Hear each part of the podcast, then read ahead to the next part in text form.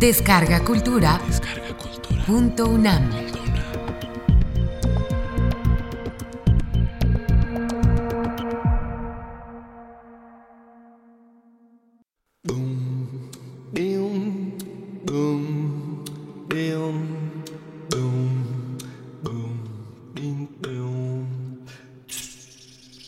El libro sobre la luz de Marsilio Ficino.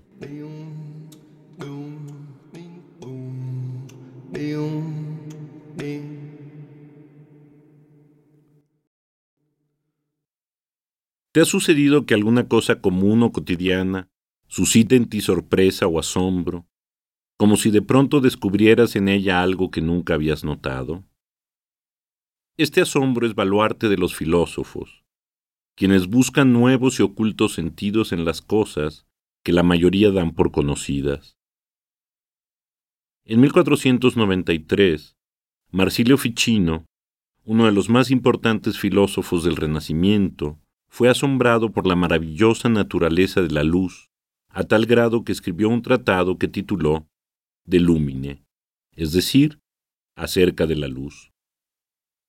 En él declara su amor por la luz y su odio por las tinieblas, a causa de que en la luz encontró aquello que en el mundo sensible es más semejante a la verdad, y en las tinieblas, lo más semejante al error y la mentira pues tal como la luz alumbra las cosas del mundo sensible y da a conocer a los ojos sus formas y colores, del mismo modo la verdad alumbra el alma y le muestra la naturaleza de las cosas que busca conocer. Las tinieblas, por el contrario, entenebrecen la mente y la sumen en la ignorancia.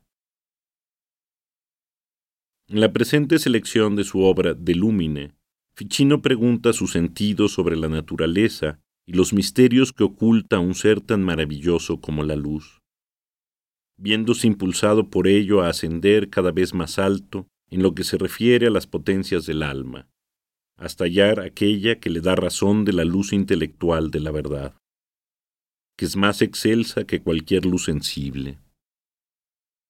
Finalmente, el intelecto le revela a Dios como el Padre de todas las luces. Así pues, Ficino, filósofo platónico de la luz, nos exhorta a llenarnos de gozo con la sonrisa iluminada del cielo, con su hermoso resplandor causado por la luz, e intuir lo divino en ello, así como a acercarnos a las personas luminosas e intuir su bondad y, por el contrario, alejarnos de los que se lamentan, ya que con su presencia cubren las cosas de tinieblas.